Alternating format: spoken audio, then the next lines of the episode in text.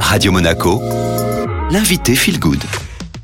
Nous sommes de retour sur euh, Radio Monaco et comme tous les lundis, j'ai le plaisir de recevoir Florent Favier, notre conseiller en transition écologique. Bonjour Florent. Bonjour Estelle, bonjour à toutes et à tous. Vous nous présentez euh, souvent des entrepreneurs qui se lancent dans la recherche de solutions aux problèmes environnementaux. Et aujourd'hui, c'est un bateau très spécial que vous allez nous décrire. Il va falloir qu'on fasse tous un effort d'imagination car ce bateau est amphibie. Il peut être sur et sous l'eau en même temps. Et oui, c'est en effet une innovation euh, très originale que je vais vous présenter, celle de François-Alexandre Bertrand, président fondateur de Platypus Craft. C'est une initiative qui vise à imaginer un, bateau qui soit aussi en partie submersible. Imaginez un trimaran, donc avec trois coques, dont la partie centrale serait amovible et pourrait, grâce à quatre bras hydrauliques, pivoter vers le bas et se retrouver du fait submergé jusqu'à 2 mètres de profondeur. Sur cette partie centrale peuvent se tenir sous l'eau 2 à 3 personnes, équipées de masques et être alimentées par une réserve d'oxygène, donc il n'y a pas besoin d'avoir des bouteilles. Et le tout peut être piloté grâce à des commandes submergées et un périscope digital. On a donc un bateau classique qui se transforme en semi-submersible afin d'explorer les fonds marins de faible profondeur. Alors c'est assez euh, étonnant, notre première euh, réaction c'est qu'on a envie de l'essayer et la seconde c'est surtout qu'on se demande à quoi ça peut bien servir. Eh bien avec votre seconde réaction vous validez un des quatre principes d'utilisation de ce bateau, le loisir et l'effet un peu waouh. En effet le concepteur, François-Alexandre Bertrand, part du constat que le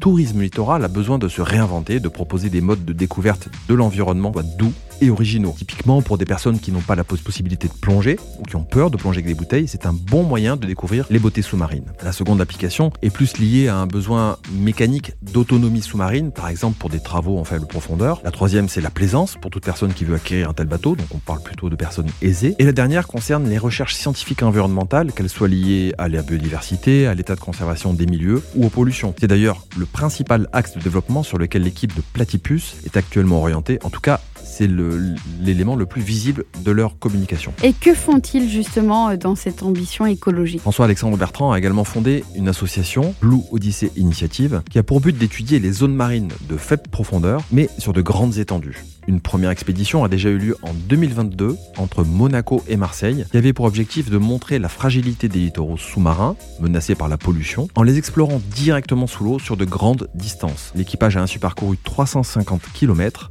dont 56 sous l'eau, 56 km sous l'eau, en ramenant des informations sur 55 sites pour une durée totale de plongée de 44 heures. Après ces trois semaines de navigation, leur premier constat est plutôt positif sur les sites les mieux préservés, où les résultats sont visibles. Un témoignage qui les encourage à conduire une seconde expédition en 2023 ira d'abord faire un, tour de la Corse en juin, puis se concentrera sur l'observation du littoral sous-marin de la Côte d'Azur entre Monaco et Saint-Tropez au mois de septembre pour finir au voile de Saint-Tropez. Et petite info supplémentaire, Platypus et l'entreprise Polustock, dont j'ai déjà parlé ici, vont innover ensemble pour faire une première expérimentation de Polubus, un système permettant de récupérer les déchets issus des ports. À suivre donc, car 2023 va être une année très riche pour les expéditions de ce bateau hors norme. Merci beaucoup Florent, nous Merci suivrons Estelle. donc ça. Un podcast à retrouver sur les plateformes Spotify, Deezer, Rocha et Apple Podcast en tapant Radio Monaco Feel Good.